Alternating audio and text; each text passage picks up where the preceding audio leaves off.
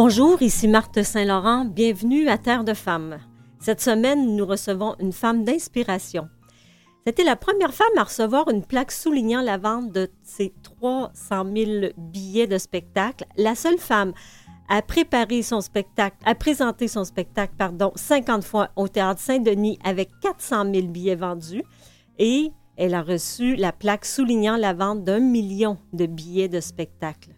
Bonjour Lise Dion, bienvenue à Terre de Femmes. Ça va bien?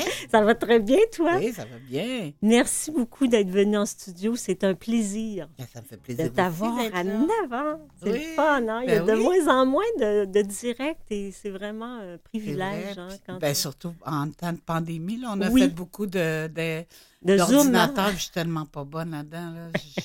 En plus, il y a plusieurs plateformes. Il y a le Zoom, il y a un autre affaire. Ça. Écoute, ça n'a pas bon sens. Mais bon, je m'en suis sortie quand même. Ben oui, ben moi aussi.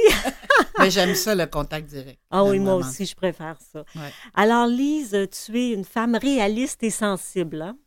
Je pense que oui. Oui. Hein? Euh, Ouais. de ce que j'ai entendu, que j'ai lu sur toi, tu es une femme vraie aussi. Comment on peut rester vrai et authentique après tant de, après tant de succès, après tant de prix? Euh, je, je pense que la vie parcourue, les, euh, les obstacles, euh, les, euh, la pauvreté, euh, tous les moments plates que j'ai Mhm. vécus m'ont fait rester vrai dans le sens que tu sais que même le succès, ça peut être éphémère. Ça peut ne pas durer. Ça, moi, j'en suis consciente à chaque fois. Et je pensais jamais, jamais me rendre à 35 ans de carrière. Jamais, jamais. J'ai une histoire d'amour avec le public qui est, qui est vraiment formidable parce que c'est pas les producteurs qui m'ont choisi. Moi, c'est vraiment une histoire d'amour avec le public. Mhm. Il n'y a pas de producteurs qui ont à voir là-dedans. Ils ont eu à voir quand le public a exigé que je sois là. Ouais. Tu comprends? Oui. Fait que euh, c'est sûr qu'à un moment donné, quand euh, tu commences à monter puis que les succès arrivent, tu te dis, mon Dieu, mais un jour, est-ce que je vais les décevoir, tu sais? Mais je connais tellement mon public que quand j'écris pour eux, je les entends rire, tu sais? Mhm. Puis je les entends me dire, non, ce gag-là, ça passera pas, Ouais. tu sais? Euh, fait que c'est pas dur d'être vrai. Tu sais, dans ma tête, je suis encore la, la, la vendeuse de beignes. Oui, c'est ça. Dans ma tête, je suis toujours comme ça, puis j'espère le rester jusqu'à ma mort. Mais de toute façon, il est trop tard pour que ma tête enfle. Oui, là, oui, et- je pense que ça avait... si Ouais, ça avait été fait, ça serait déjà fait. Exactement. Ben, c'est ça, t'es es parti, toi, vraiment de la base. Tu travailles dans, une, dans des manufactures. ouais, Et après ça, tu as été vendeuse, comme tu aimes bien dire, vendeuse de bain. vendeuse de. Puis ça, ça reste en dedans de toi tout le temps. Oui, ça, te reste en dedans de moi. Puis je suis une fille qui adore le public. Quand j'étais serveuse, je leur faisais des shows, Mhm. tu sais, au restaurant où je travaillais. Oui. Ça fait que j'ai toujours aimé le public, puis il me tenait toujours au courant des, derniers, des dernières blagues, de ce qui se passait dans le public, tu sais, les, les nouveautés de, de, de- d'humour, tu sais, de, de- fait que j'étais toujours, toujours connectée avec les gens, Mhm. tout le temps. Fait que, tu sais, il y, en a peut-être qui font ce métier-là sans nécessairement euh, être à l'aise avec le public, mais Mhm. moi, ça me dérange pas du tout, tu sais, Oui. pas du tout. Puis, je peux te dire qu'en tournée, on dirait que je fais partie de la famille. C'est comme si, euh, admettons, j'arrive en Abitibi, c'est comme si euh, les gens me disent Oh, Lise est là, tu sais, comme si j'habitais en Abitibi avant, Oui. puis que je reviens. C'est la même chose en Gaspésie, au lac Saint-Jean, sur la côte nord, au Nouveau-Brunswick, c'est la même chose. tu sais. Mhm. Puis après les spectacles, les gens me disent souvent Viens à la maison, on va faire des toasts, on, va- on boit du café. Est-ce Puis- que tu y vas, Lise? ben, je peux pas. Non. Euh, écoute, je, je, je, je- serais jamais couchée. Puis je peux te dire qu'en vieillissant après les shows, euh, Ouais. au début, euh, je me, me couchais tard. Mhm. Je, je- je m'endormais vers 3 heures du matin, mais là, maintenant, quand le show est fini, je vais signer mes autographes, je jase avec les gens. Puis après ça, quand, quand je suis dans l'auto, euh, je pars. Mhm. Je m'endors presque tout de suite. Cette proximité-là que tu as avec les gens de Ouais. manière spontanée, c'est inné. C'est quoi? C'est le besoin d'être aimé, le besoin d'être près des Ah, gens? ben, il y a sans doute une partie de ça, tu as raison. Là. Il y a sans doute une partie de vouloir être aimé. Euh, mais tu sais, le, ch- le chemin que j'ai passé, l'adoption, j'ai été adoptée, euh, Mhm. ça m'a fait mal que ma mère. Parce que moi, je suis très maternelle, tu sais. Fait Oui. que ça m'a fait mal de savoir que ma mère ne voulait pas m'avoir. sais. Fait Oui. que toute ma vie, ça m'a suivi, même si ça me dérange pas, là. Mhm. Je pleure plus là-dessus, là. Non. Quoique j'y en veux encore un peu, là. Ah oui, quand même. Ouais, mais ben, en plus, c'est qu'elle est décédée, puis elle m'a pas raconté ce qui s'est passé. Fait que Mhm. je connais même pas mon père, tu sais. Ouais. J'aurais aimé ça savoir c'est qui. Peut-être Mhm. qu'elle avait peur que je le dérange. Ouais. Probablement qu'elle a eu une aventure avec un homme marié, puis elle voulait pas que je le sache. Mais tu sais, je me dis, elle aurait pu me raconter. Moi, je veux pas mourir en cachant des choses à mes Mhm. enfants, tu sais. Moi, la vérité pour toi, ça doit Ouais, être la important. vérité, c'est super important. Ça fait mal. hein? Mhm. Ça peut faire mal, mais on en, on en, Mhm. on en ressort, tu sais, grandi. Ouais. Fait que, tu as raison, il y a probablement un grand besoin d'être aimé. Euh, mais en même temps, si tout s'arrêtait demain, je serais pas amère. J'aurais aucune euh, rancune, aucune Mhm. amertume. euh, Je trouve que les jeunes ont du talent. hein. Mais j'ai fait 35 ans. Comme je te dis, ça. à chaque contrat, là, je me Mhm. disais, ah, ils veulent m'avoir moi. C'est comme. C'est comme si je réalisais un défi à chaque numéro, mettons, admettons, euh, admettons euh, au Festival Juste pour rire. Bon, il y a eu le Duncan, après ça, il y a eu le Point G, mais à chaque numéro, Oui. j'ai jamais pensé que ça se poursuivrait Non. plus loin, tu comprends? Ben, Je pensais tellement, pas à ça. euh, j'y allais. Ouais. J'avais le goût de le faire, puis j'y allais. ben, tellement que tu as eu un 10 ans de vache maigre. Parce que ton premier spectacle, qui était justement La Serveuse, Oui, le après, premier numéro. Ouais. c'est ça. Puis là, après, il voulait avoir autre chose, puis tu n'en avais pas. Non, j'avais pas assez de matériel. C'est C'est ça. ça. Fait que Ça- de 87 à 97, il y a eu Ouais. euh, un ballottement, puis tu étais encore chez Duncan. Oui, exactement. J'ai, ben, j'étais monoparentale. Oui, avec Fait deux enfants. j'avais pas, je voulais pas perdre ma- mon emploi régulier, tu sais. Mhm. Puis je travaillais la nuit, fait que je faisais des bons pourboires. Oui. Euh, fait que je les voulais gens pas allaient perdre. voir en spectacle. Ah, les gens me venaient me voir en spectacle. Je voulais pas perdre euh, mon salaire régulier Mhm. tant que. Puis finalement, euh, les contrats sont rentrés, le matériel. Après ça, il y a eu la sortie du show, comme tu dis, en 97.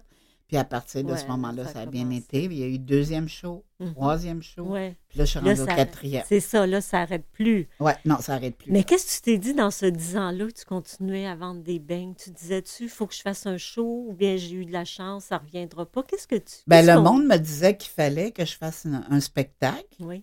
Là, je, ouais, c'est parce que c'est la suite logique. tu sais. Mais en même temps, euh, les premières années, moi, euh, je cherchais un emploi dans le journal là, pour être Ouais. mieux rémunérée, pour avoir un meilleur salaire que, que serveuse. Puis finalement, une chance, j'en ai pas trouvé un parce que Mhm. je serais plus, je serais pas là aujourd'hui. Je serais Ouais. encore dans l'emploi que j'aurais choisi. tu sais. Ouais. Euh, puis tant mieux que j'en ai pas trouvé parce que j'aurais manqué tout ce que Mhm. tout ce que je vis présentement. Puis qu'est-ce qui a été l'élément déclencheur? Je pense que c'est Louise Richer qui t'a poussé. Ah oui, c'est Louise Richer, définitivement. du, euh, Parce que moi, j'y allais pour le fun, comme je te dis, Oui. pour réaliser un défi. Fait, OK, je vais l'essayer, voir. Parce que j'avais suivi des cours de théâtre, puis il m'avait dit, Lise, dans le drame, là, vraiment, là, c'est- pas ta tasse de thé du tout, là. Ça marchera pas. mhm. Parce que même si je disais que que j'avais envie de mourir dans la pièce de théâtre, le Oui. monde riait, fait que Oui. ça marchait pas, mon affaire, tu sais. Euh, ça marchait pas. Fait que là, ils m'ont dit, va en humour. Mhm. Puis j'ai fait, ouais, mais c'est pas tout à fait ça que je voulais. Qu'est-ce que tu voulais? Ben, être comédienne. J'aurais aimé ça être comédienne. Mais tu l'as été, tu l'es. Ben, maintenant, oui. Mais euh, Tu voulais rentrer par là. je voulais rentrer par là, exactement. Puis finalement, ben, euh, il y a un ami, un ami euh, qui, qui était humoriste aussi qui s'appelait Yves Rousseau qui m'a présenté Louise. Mhm. Puis euh, elle, elle m'a dit, euh, il m'a dit, écris un numéro de 7 à 8 minutes, puis viens passer une audition au Club Soda avec Louise Richer. Mais j'ai fait, mais comment tu. Ben, je- moi, j'étais sûre qu'il fallait aller au cégep avant d'être humoriste ou aller à l'université. aussi. Pourquoi? Je sais pas. Parce que peut-être parce que tu n'avais pas d'études? Oui, c'est Ouais. ça, j'avais pas d'études. Fait que je me suis dit, ben voyons, il n'y a pas personne qui va me prendre au sérieux, tu sais. Mais finalement, c'est- être drôle, ça ne s'apprend Ben pas. Il y a l'école de l'humour Mhm. pour apprendre des choses. Moi, je ne l'ai pas fait, mais euh, Tu l'as pas fait? non. Non? L'école de l'humour t'enseigne à écrire, à comment te tenir sur une scène, à respirer, à produire des numéros. Euh, moi, je l'ai appris sur le tas, vraiment. Fait que j'ai Ben dit à oui. Yves Rousseau, mais qu'est-ce que tu veux que j'écrive? Qu'est-ce- comment tu t'y prends pour écrire un monologue? Mhm. Puis il me disait, mais t'es serveuse, t'as beaucoup de choses à raconter. Puis quand il m'a dit ça, j'ai eu un flash. Je me suis dit, OK, je vais faire un numéro de la serveuse du Duncan avec le costume puis les beignes. Oui. Fait que j'ai tout appris les beignes par cœur. Euh, puis dans ce temps-là, à la télé, il y avait une pub qui passait puis disait que Dunkin' Donuts avait 52 variétés de beignes. Oui. Fait que là, moi, j'ai fait ça. un numéro sur les 52 variétés de clients. OK. Puis à la fin, je nommais toutes les beignes en rafale, tu sais. Mhm. Puis tu chantais aussi. Euh, t'as- t'as imité, Non, euh, ça, c'est le, le, celui. Duncan Part 2. OK. Ouais. OK, d'accord. Moi, j'ai manqué, le part 1. Ouais. fait que c'est ça. Puis là, je suis arrivée, écoute, euh, je me souviens, c'était comme, comme on voit dans les films à l'audition, les chaises étaient renversées sur Oui. les tables. Le monsieur passait la balayeuse sur le tapis dans, au, au Club Soda. Puis euh, Louise me voit avec le costume. Écoute, elle n'en revenait pas. Elle elle m'a dit, quelle bonne idée, tu sais. Mhm. Puis elle m'a vu avec la boîte de beignes, puis elle m'a demandé s'il était frais. Ouais. Je dis, ben oui, je travaille là pour vrai, fait que c'est sûr qu'ils sont frais. Elle m'a dit, est-ce que je vais pouvoir en manger un après le numéro? Je te donne la non? J'avais écrit, ouais, j'avais écrit un numéro de 12 minutes que j'ai fait en 6 minutes tellement j'étais nerveuse, là. Ouais. Puis elle me dit, c'est, c'est OK, tu fais les lundis euh, dans trois semaines. T'étais-tu énervé? T'étais-tu. euh, non? Du Je n'étais tout. plus là, là. Ah non. Puis quand j'ai traversé le, le pont Jean-Cartier pour m'en retourner sur la rive sud, je l'ai volé. J'ai volé au-dessus. Mais je l'obstinais en plus. Je disais, ben voyons, je peux pas faire le club soda dans trois semaines. C'est comme si ça avait été facile.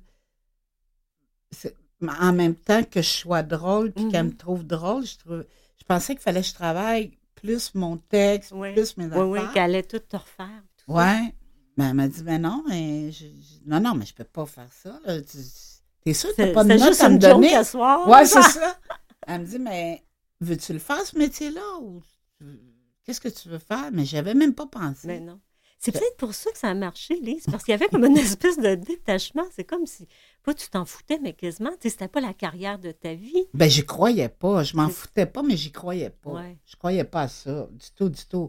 Souvent, j'étais voir des, euh, des madames qui lisaient dans l'avenir, Ah puis oui, me disaient, tu vas être populaire. Puis j'ai- à chaque fois, je me disais, bon, me suis fait avoir de 20 pièces. Quel âge t'avais quand t'allais avoir des. euh, Ah, mon Dieu, j'en ai, vu toute ma vie. Ah Aussitôt que je voyais une liseuse de Bonaventure, j'y allais. tu sais. Mais en même Mais temps, qu'est-ce que tu voulais qu'elle te dise? Qu'est-ce que. ben, juste savoir ce que. dans l'avenir, qu'est-ce qui allait se passer? Euh, ben, quand tu me disais, euh, tu vas avoir du succès, j'y croyais Ah ouais. hein? pas. Ouais. Ben, reste avec nous, on va voir euh, d'où d'où ça part. On va revenir sur ta mère. Parfait.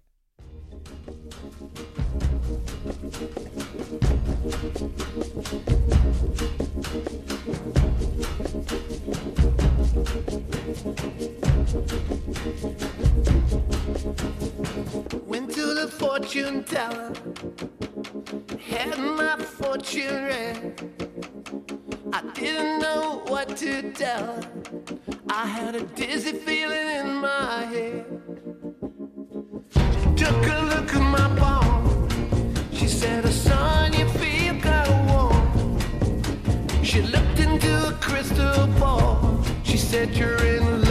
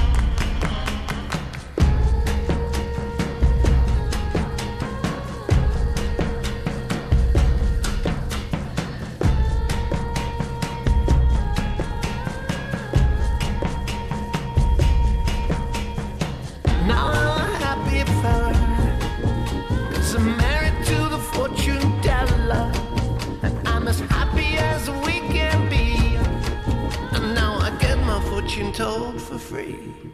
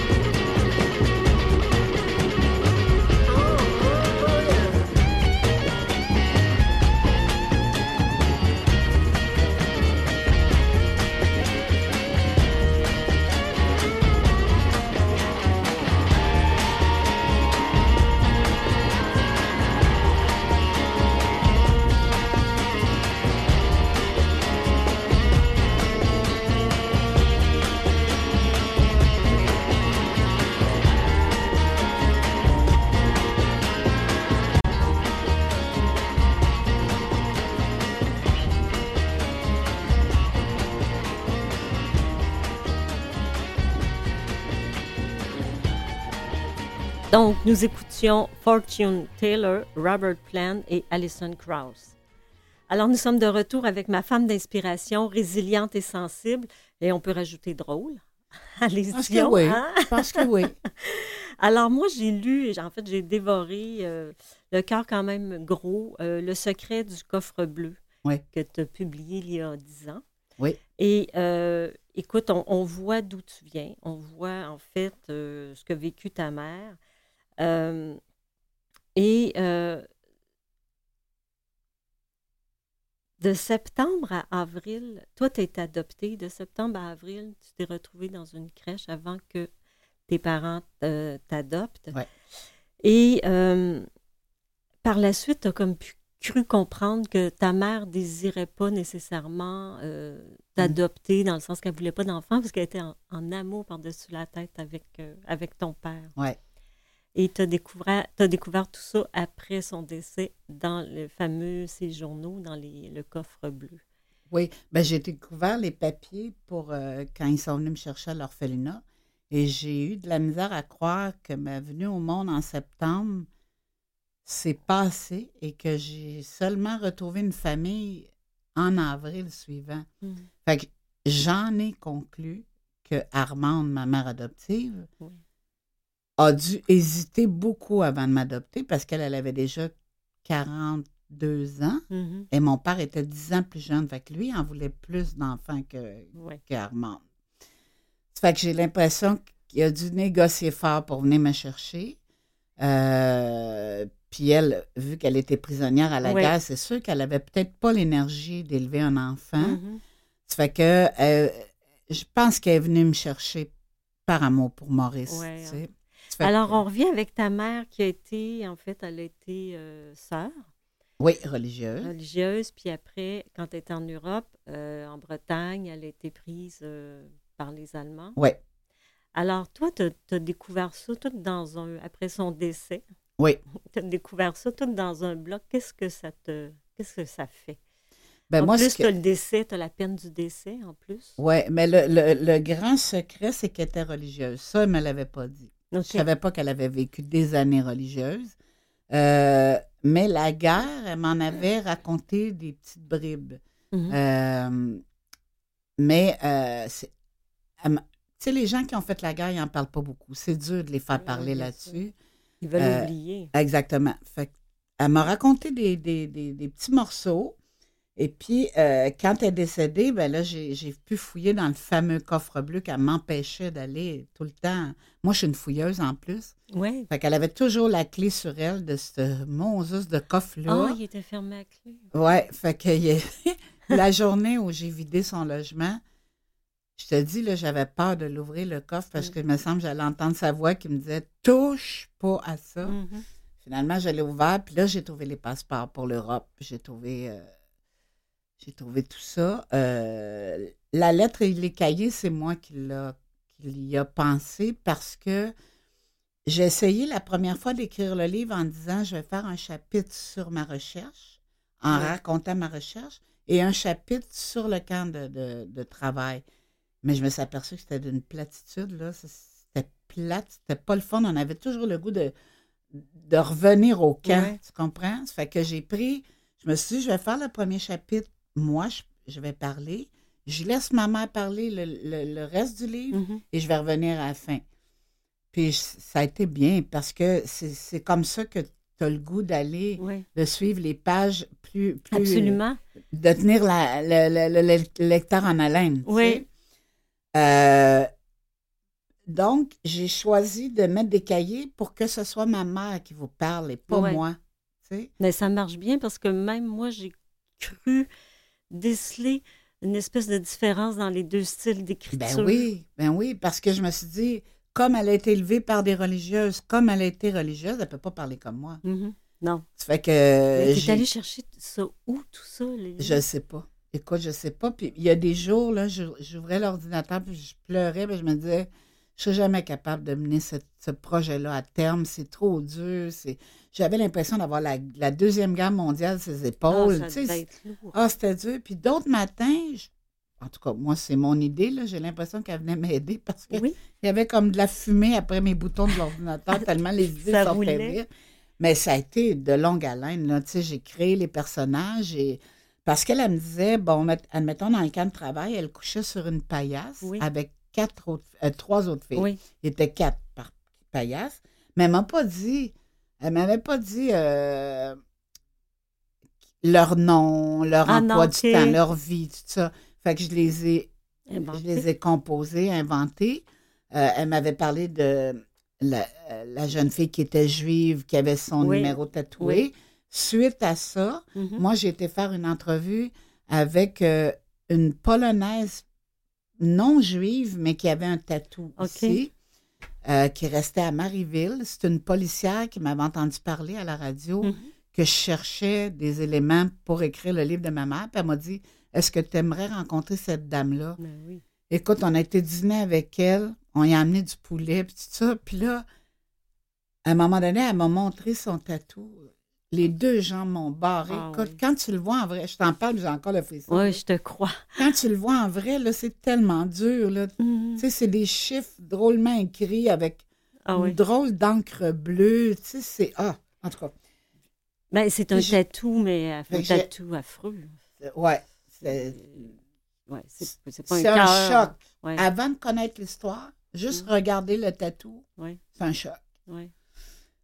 Euh, et elle mangeait avec appétit, puis c'était beau de la voir, puis tu savais qu'elle avait manqué de nourriture, Oui. tu, sais, tu savais qu'elle avait manqué d'un paquet de choses. Mhm. Fait que j'ai raconté un peu son histoire, les infections, la mauvaise santé. Fait que c'est là que tu allais chercher tes informations. Pour elle, Pour-. Irena, Mhm. c'est elle. tu sais, Je trouve Ouais. qu'elle méritait qu'on en parle tu sais, Mhm, de sa vie. Mais elle, sa libération, c'est pas passé du tout pareil. Mais j'ai pris comment elle se sentait, comment elle vivait ça. Fait que, tu sais, je je te dis, j'ai ramassé chaque petit morceau de casse-tête. Ça a été long, là. Oui, oui. je- J'ai fait de la crois. Ça a pris recherche, combien de temps à J'ai écrire? deux caisses de recherche. à Oh, wow. Ça a pris Ouais. combien de temps à écrire le livre? Oh, ça, ça, ça a Des été euh, un an et demi. Ah, non, ouais. peut-être un Ah, an et demi. même. Parce que ma recherche était toute faite. euh. Et euh, comme, je, je présume que tu t'es senti trahi en quelque part, que tu que as senti que tu avais vécu avec une mère que tu connaissais pas complètement. Ben, c'est parce que ce que j'ai senti, c'est que ma vie a été basée sur des mensonges. Ouais. Ma, ma naissance est un mensonge. Oui. Mon adoption est un mensonge parce que sur mon baptistère, c'est marqué fille légitime de Maurice et Armande. Mhm. Mais je suis pas légitime du Non. tout. Je connais pas mon père. Euh, ma mère est morte, elle m'a pas donné d'indication sur mon père. J'ai aucune notion de la santé de mon père. Mhm. Je sais pas si je suis cardiaque ou si. Ouais, je Ben, j'ai dépassé des tests, ça Oui, va, oui, là. oui, mais non, mais c'est vrai que c'est bien de savoir notre- un peu notre, connaître un peu notre ADN. Ben oui, mais ouais. je l'aurais pas achalé. Mhm. J'aurais pas été le voir pour dire excuse-moi, je suis ta fille. Mais ça t'a-tu déjà traversé qu'elle-même le connaissait pas? Ça a été une aventure? Ah mon Dieu, non. Non. Non? Mais- parce qu'un soir, elle est venue manger à la maison, puis j'ai été rough un peu. J'ai dit Dis-moi que j'ai pas été une erreur sur toute la ligne. Mhm. Tu t'es pas fait violer. Dis-moi que tu t'es pas fait violer. Elle me dit Ben non, mais était gênée de me le dire, mais elle me dit, ben non, euh, j'avais quand même un intérêt pour cet homme-là. Je fais, bon, parfait, tu sais. Oui. Donc, euh, mais bon, ce mensonge-là, Lise, qu'est-ce qu'on en fait quand on est rendu euh, à cin- T'avais quoi, 50 ans? Qu'est-ce que qu'est-ce qu'on fait avec ça? C'est notre vie qui s'écroule, on vit autrement, Oh non, on en veut, on. Non, que- j'en veux un peu à ma mère naturelle, mais en même temps, j'ai compris. J'ai compris. Tu sais, comme ma mère, euh, elle m'a souvent tapé ses nerfs, ma mère adoptive, mais en même Mhm. temps, quand j'ai écrit le livre, je suis retombée en amour avec elle. Oui. Je suis retombée en amour avec elle. Surtout qu'elle était partie aussi, la façon dont elle est partie, ça t'avait quand même. euh, Ben, c'est ça. Puis, euh, dedans. tu sais, c'est sûr que quand mon père est mort, quand j'ai eu 9 ans, elle me regardait en voulant dire, c'est pas ça du tout que je voulais comme scénario. Mhm. Mais en même temps, je comprends maintenant comment elle se sentait. Ouais. Je suis retombée en amour avec elle parce que j'ai tout compris ses comportements, Ouais. ses agissements. C'est, c'est pas facile d'être enfermé, Non. de ressortir avec une bonne santé mentale. Tu peux pas. Euh, Il y, a des- il y, a des- il y a des cicatrices dans la tête. Il y a Mhm, des- Bien sûr. Il y a des façons de réagir. Il y a. Ouais. Puis elle, elle voulait vivre. C'était une épicurienne, ma mère Mhm. adoptive. Fait que quand elle est sortie de ce camp-là, elle, a tout- elle a tout croqué ce qu'elle pouvait Ben croquer. sais. Oui, oui, avec raison. Oui. Alors, reste avec nous, on va continuer à croquer dans ta vie. Oui. euh.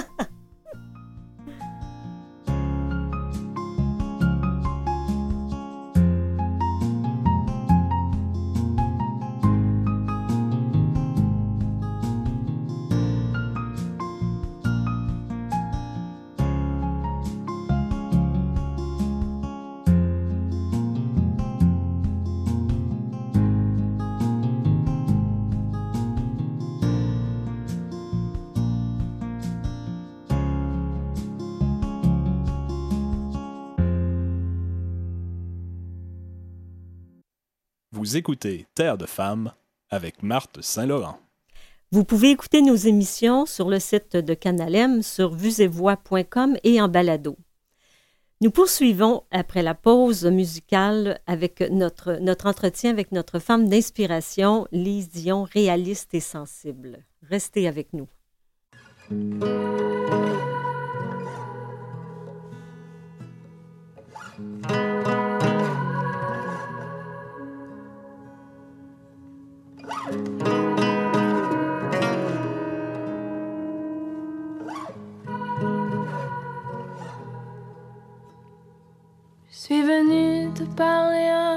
Moi, sans le mystère que je traîne. De toute façon, ce serait bien maladroit de contourner les mots qui me prennent. Je suis venue te parler un peu de moi, de ces démons qui se promènent et de ce feu qui brûle les doigts, qui laisse des traces sur ce que j'aime. Besoin de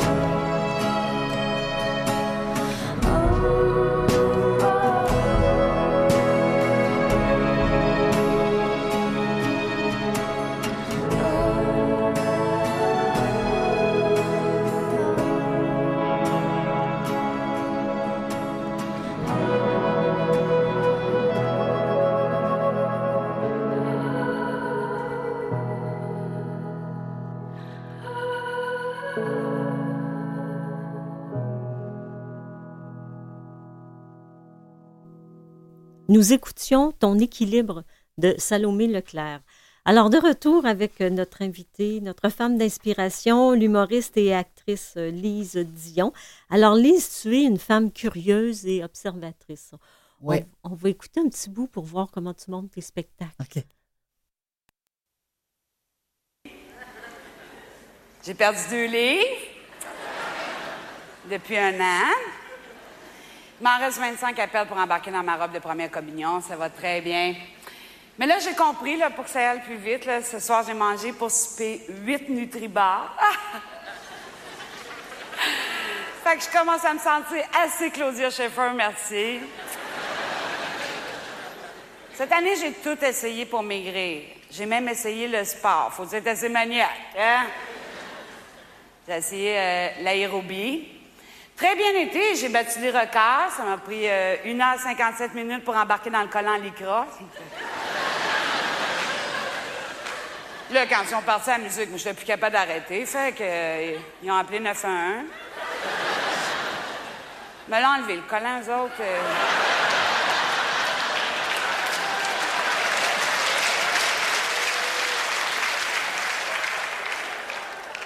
Après ça, j'ai essayé la plongée sous-marine. Parce que j'ai un problème, je flotte. Euh. Fait qu'ils ont mis des roches dans mon quatre pièces. Euh, Mais là, quand j'ai réussi à caler d'un pied, c'est les autres qui sont remontés, en tout cas là. Eh, ça fait longtemps de ça. C'est mon premier numéro après les beignes. Ah oui, ben Ouais. écoute, Lise, je trouve ça tellement beau que tu ris de, de, de, de t'entendre, Ben, de t'écouter, c'est ouais. formidable. Ben, ça faisait longtemps que je n'avais pas entendu. Fait que tu vois comment t'es bonne. Oui, ben c'est sûr que j'ai quand même une oreille critique, là. Mais Ouais. euh, non, je trouve ça bon. Ça, ça, ça se démode pas, puis tu t'inspires de, de ce que tu vis, de ce Ouais. que tu... Ton poids a toujours été pour toi, euh, même dans, dans le livre, tu dis quand j'étais jeune, j'étais ronde, ça t'a toujours préoccupé, ou en tout cas, ça t'a toujours... euh, Ah ben oui. ça a toujours été omniprésent. Ouais, j'ai eu des complexes pour mon corps euh, toute ma vie, Mhm. finalement. Est-ce que tu en as encore? Ben, certains matins, mais pas tout le temps. Bon, Pas tout le temps parce que, tu sais, toute ta vie, tu fais attention à ton poids. ouais. Puis à un moment donné, en vieillissant, ton corps commence à plisser. Fait qu'on s'en sort jamais. Non, on s'en sort jamais, pas. Il y a toujours jamais. quelque Il y a chose, hein. toujours quelque chose. Après ça, c'est les hormones qui embarquent. Exactement. Il y a plein d'affaires qui font que. Fait que j'ai appris à m'en fouter. Puis, tu sais, j'essaie de dire aux adolescentes de. Quand, quand t'as- t'es bien avec tes amis, tu as du plaisir. euh, mhm. Tes amis, quand ils t'invitent, là, ils n'invitent pas ton ventre ou ton bouton ou ton. Tu comprends? Mm. Fait que profite de la vie. Moi, j'ai passé des fins de semaine à pleurer sur mon poids. Ah oui. Ah, écoute, ça n'a pas de bon sens. J'ai perdu mon temps. J'ai gaspillé des belles heures, du beau temps avec mes amis. J'ai gaspillé du temps. Mhm. Alors que maintenant, je voudrais leur retrouver ce temps-là. Ah tu sais. oui. Écoute, euh, c'est tellement rendu. euh, D'ailleurs, je vais faire une entrevue cette semaine sur la grossophobie parce que faudrait arrêter de, de penser ça. Tu sais, il faudrait arrêter les préjugés de penser que parce que tu as un problème de poids, tu manges euh, un rose beef pour dîner. Voyons, ça n'a pas de bon sens. C'est pas le cas. Tu sais, mon poids, moi, je l'ai depuis l'âge de 13 ans. J'étais Ouais. faite exactement comme tu me vois là, là. Mhm. À 13 ans, j'étais comme ça. Fait que j'ai essayé dans ma vie, j'ai perdu une fois 45 livres, une Ouais. fois 65 livres. Mais petit à petit, je suis toujours revenue au poids que j'ai maintenant. Et je suis en forme, je marche 5 km par jour. Ah oui. Tu sais, j'ai. Mhm. que il y a beaucoup, beaucoup de préjugés encore là-dessus. Mais bon, euh, moi, je suis contente parce que là, maintenant, ça me dérange plus. Non. Mais c'est vrai qu'on a des préjugés. Que ce soit euh, ben, pour le poids, même celles qui, qui sont très minces, on pense qu'elles sont anorexiques. Ouais. Tu sais, on, ju- on juge. On juge tout Par, par l'apparence, tout le temps, tout le Ouais. temps. Sais-tu quoi? Quand j'étais jeune grassette, on me regardait souvent avec, mon Dieu, ben, elle doit manger des chips, tu sais, me regardait un peu avec dégoût. Ah oui. Maintenant, il y a des gens qui sont très minces puis qui sont très à l'apparence. Quand ils me regardent à partir des pieds, ils ont, je vois dans leur regard un certain dégoût à cause du poids. Mais aussitôt qu'ils arrivent à mon visage, comme je suis connue, Oui. ils font Ah, c'est plus grave le poids. Ah ben là. oui. Oh, c'est Ah, l'édition! Ah! Tu comprends? Oui, je comprends. C'est weird, là, Ouais. comme sentiment, là. Ouais. Qu'est-ce que Là, ça mais il n'y a pas une minute, tu me regardais avec dégoût. Ouais, Puis là, tu me regardes comme si, parce que je suis une artiste. ouais, C'est comme weird, là. ouais. Qu'est-ce que ça te fait, toi, en dedans? Tu trouves ça? Ben, euh, j'aime pas ça. non? J'aime pas ça. Est-ce que tu leur souris quand même? Ou tu leur... Tu leur... Ben, Non, je ouais, peux pas peux être pas- non, bête peux non, pas être plus. bête là. non plus. Si un gars qui rit de mon poids maintenant, ça me fait longtemps que ça m'est pas arrivé, mais maintenant, je vais mettre la sacoche par terre puis je vais aller me battre. Mais, mais quand c'est des femmes, je peux pas me battre. Mais euh, non, mais Non, mais... je, je- si un, quelqu'un parle de mon poids devant moi, Mhm. Je me laisserai pas faire. Non. C'est sûr. C'est sûr et certain. Il y a juste toi, Lise, qui peut en parler. Exactement. Mm. Puis moi, en- je en peux rire de ça, Oui, mais ben oui. les autres ne Mhm. peuvent pas rire de ça. Mhm. Ben Mais oui, des fois, il y a certains humoristes dans des galas qui m'ont dit euh, Ben, Lise, on va faire des jokes sur ton poids, ça te dérange-tu? Je dis Ben non, il y a le poids puis le pain. Dans le temps, c'était le pain puis le poids. Ben, tu peux faire Mhm. ça, mais touche pas à mon intégrité, puis touche pas à mes enfants, puis touche pas à. Ben, parlant de touche pas à mes enfants et tout, euh, dans ce métier-là, euh, c'est rendu compliqué, hein, ce qu'on peut dire puis ce qu'on peut plus dire. Ouais. Il y a des shows que tu as fait ou des, des, euh, des, des sketchs que tu as fait que tu pourrais plus faire. Non. Et comment tu trouves ça que le, le métier évolue de cette façon-là? Est-ce que tu trouves que c'est une bonne chose? Ce que je suis pas d'accord, c'est l'humour d'intimidation. Mhm. Ça, je ne suis pas, je suis pas d'accord avec ça. Mais si on parle de mon numéro de la femme afghane, Oui. c'était une femme naïve qui avait communiqué sur Internet avec un gars qui disait des compliments. Qui... Fait qu'elle s'est embarquée dans cette histoire-là Mhm. sans savoir que le gars lui offrirait euh, un costume afghan, tu sais, euh, Mhm. la burqa. Fait que c'était un numéro qui exprimait que c'est dur de mélanger les cultures. Oui. C'est pas évident de mélanger Mhm. les cultures.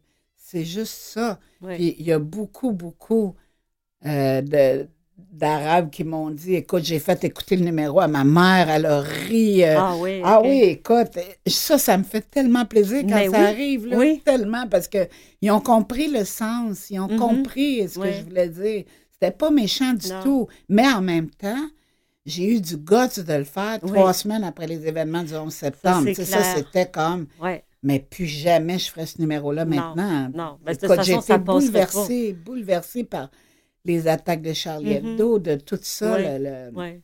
le Bataclan. J'étais à l'envers, tu sais. Ben, bien sûr. Mais je- Oui.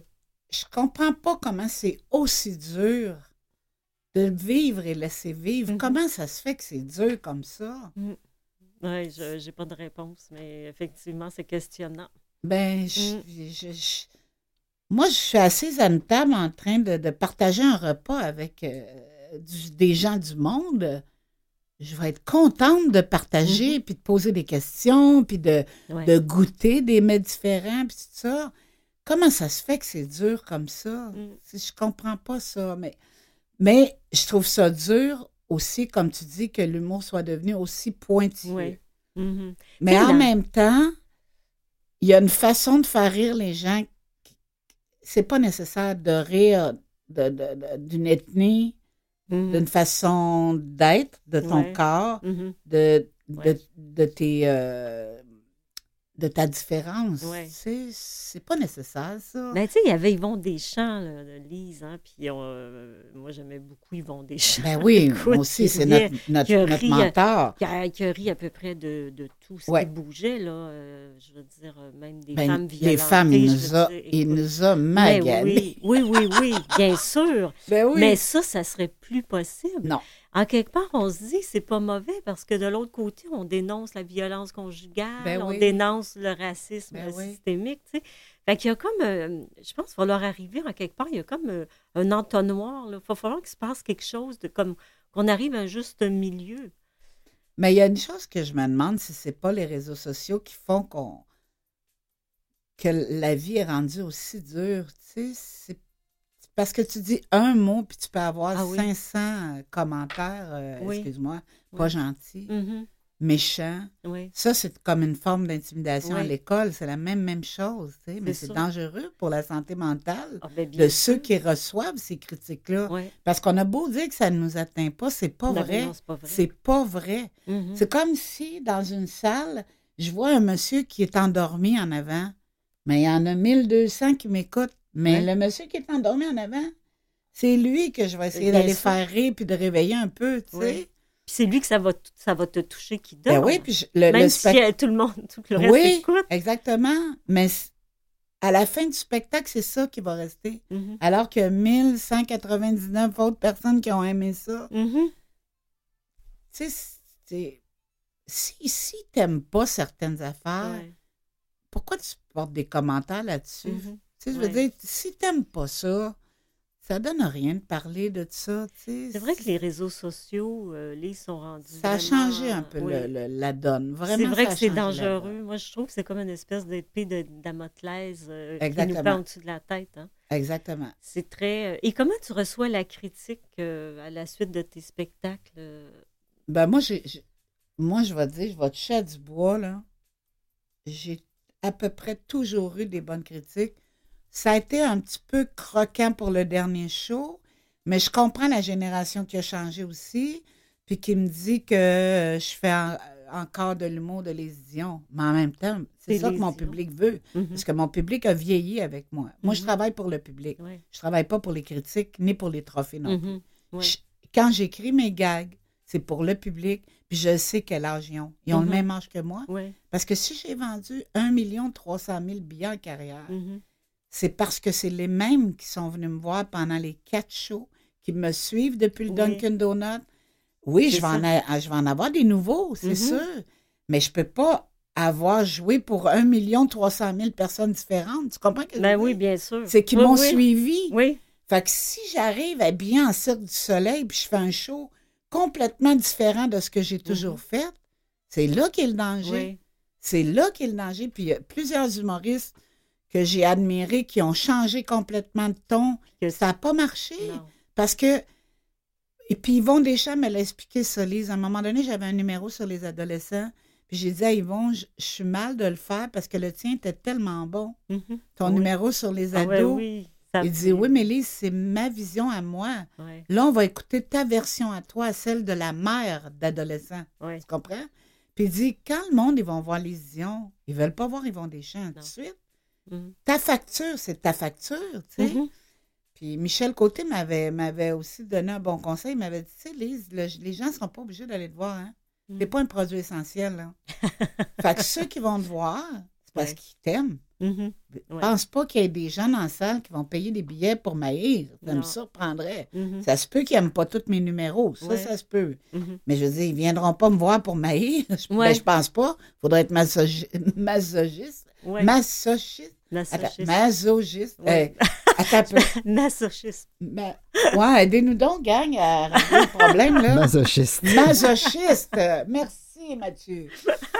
Le metteur en ondes qui est euh, adorable. qui Ben oui. Oui. Alors, on va arrêter ici, Lise, puis on reprend un peu plus tard.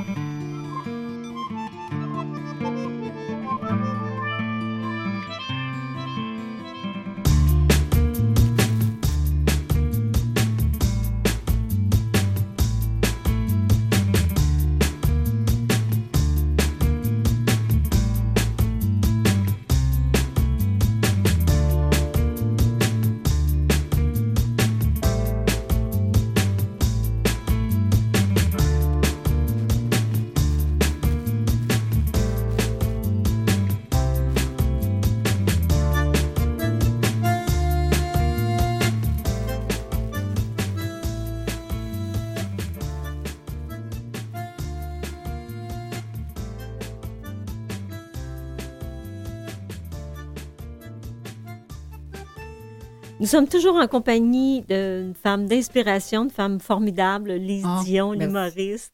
Gentil, merci. Alors, un autre petit bout. euh. Là, je profiterai de l'occasion ce soir pour régler quelque chose avec vous autres, les filles. Toutes celles ici dans la salle qui ont trouvé leur point G, voulez-vous vous lever, s'il vous plaît? Bon, ben, je suis contente de voir que je suis pas toute seule. Moi non plus, je n'ai pas cette crise de morceau-là.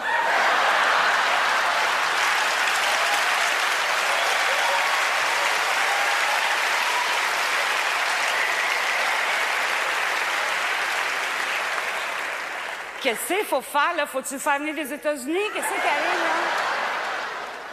Là, il y a encore trois de mes amis qui l'ont trouvé cette semaine, là. Hey! Quand ça arrive à du monde proche puis que tu connais, c'est pas drôle, là.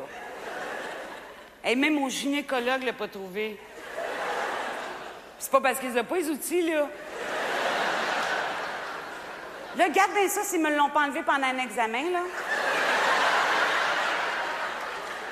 Il est dans un bocal au laboratoire. Puis ils vont faire du rouge à lèvres avec. T'as trouvé ça, Lise? J'aime ça. Faire du rouge à lèvres. Ben, tu sais, parce que une dit tout le temps que les, les- le maquillage n'a pas été testé sur les animaux. Fait que, Inquiète pas, porte ton rouge à lèvres, il, a- il a, il a été testé en laboratoire. Pas, euh, fait que j'ai pensé à ça.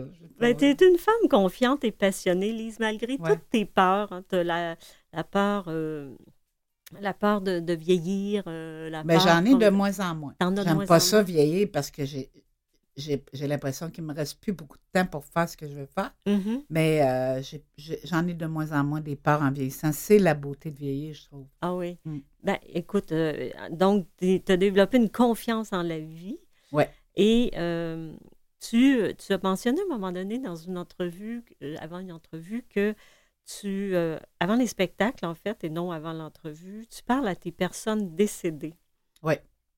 Ça, on appelle ça de la spiritualité ou... euh, Je pense que oui. C'est mon monde à moi, en tout cas. Euh, je ne sais pas de convaincre les gens que c'est la façon de faire, mhm. mais moi, je parle, je parle aux gens décédés que j'ai aimés beaucoup, puis je sais qu'ils me donnent l'énergie quand je suis fatiguée, je le sais. Mhm. Des fois, je- ça va même jusqu'à dire OK, là, on se parle, là, il y a un spectacle. Vous n'êtes pas obligé de l'écouter, là. Vous pouvez aller jouer dans- aux cartes dans là, je sais, c'est pas grave, là. Mais, euh, mais malheureusement, la liste s'allonge de plus en plus. Ça fait qu'il ne faut pas que j'oublie personne. Mhm. Mais en même temps, c'est un exercice de concentration. Ouais, C'est que si j'oublie pas mes morts, ouais. je suis toujours dans le même ordre, mais je peux en oublier un de temps en temps. Mhm. Fait que c'est un exercice de, Est-ce de que, concentration. est-ce que ça y va dans l'ordre du décès ou selon la place qu'ils occupent dans ton cœur? Ben, ça va dans l'ordre du décès pour que j'arrive à pas oublier. T'en Ouais, as combien? dans- euh, Ben là, je suis rendue T'es euh, au moins à une douzaine. Oh, OK. Au moins. Oui, je veux Ouais. dire, comme toi, c'est de la mémoire. hein. Ouais. Et qu'est-ce Tu que vois, tu une fois, j'avais été voir, excuse-moi, Non, vas-y. j'avais été voir une numérologue à Paris euh, quand j'étais faire le festival euh, là-bas. Elle m'a dit, en rentrant dans son appartement, elle m'a dit Mon Dieu, qu'il y a des morts autour de toi. Ah oui. Oui, j'ai fait Ah. Ah, ils sont là. Tu sais, j'étais contente. Ah, je les ai, je les ai amenés! Je les ai amenés, on a visité Paris ensemble, c'est drôle. Euh, mais j'y crois.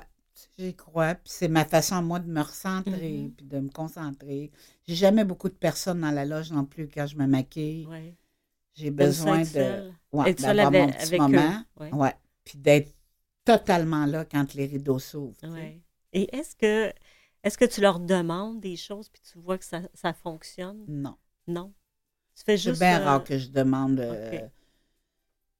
Quand je leur parle, je, je leur demande d'être là, de m'accompagner, puis de m'aider, mais pas. euh, Rien c'est la seule affaire que je demande. OK. Ouais, non, je. Puis tu leur parles, tu, tu- est-ce que tu leur parles dans d'autres moments ou seulement avant les spectacles? Juste avant les spectacles. Seulement? Ils sont en congé présentement. OK, ben oui. Ouais, Ah, ça fait un an tu qu'ils leur n'ont pas travaillé. là. Mais Ah, côté spirituel, est-ce que tu crois à la réincarnation? Est-ce que pour euh, Euh, à- La, ré- la réincarnation, j'y crois pas tellement, Mm. mais je crois en autre, une autre vie. une autre Ben, en tout cas, je serais bien déçue que ça arrive pas. Là. Ouais. En tout cas, que je. Tu sais, des fois, ils disent que tu as l'impression d'avoir une, de voir une lumière, de Oui. voir des gens qui t'attendent, mais il paraît que les scientifiques disent que c'est le cerveau qui fait faire ça. OK. Euh, mais j'espère qu'ils se trompent. Oui. j'espère juste qu'il y a une deuxième vie. Oui. tu sais. Mais la réincarnation, euh, non, je crois pas tellement ça. OK. Et comment tu considères justement, tu dis j'espère qu'il va avoir une deuxième vie, comment tu considères ta vie présentement? Ah, ben ma vie, c'est un cadeau. Ça a été dur au début. Oui, C'est comme si j'avais payé le pot de fleurs, puis là, ben, j'ai les fleurs. oui. C'est pour ça que, à partir du moment où ma carrière a bien été, que j'ai pu manger, faire manger les enfants, Mhm. payer mon loyer, payer mon épicerie sans calculatrice, Oui. j'ai plus jamais rien demandé Mhm. en haut. Jamais, jamais. Mhm. Sais, euh, je trouve que je suis privilégiée d'avoir cette vie-là. Oui. Autant ça a été plate au début, Oui.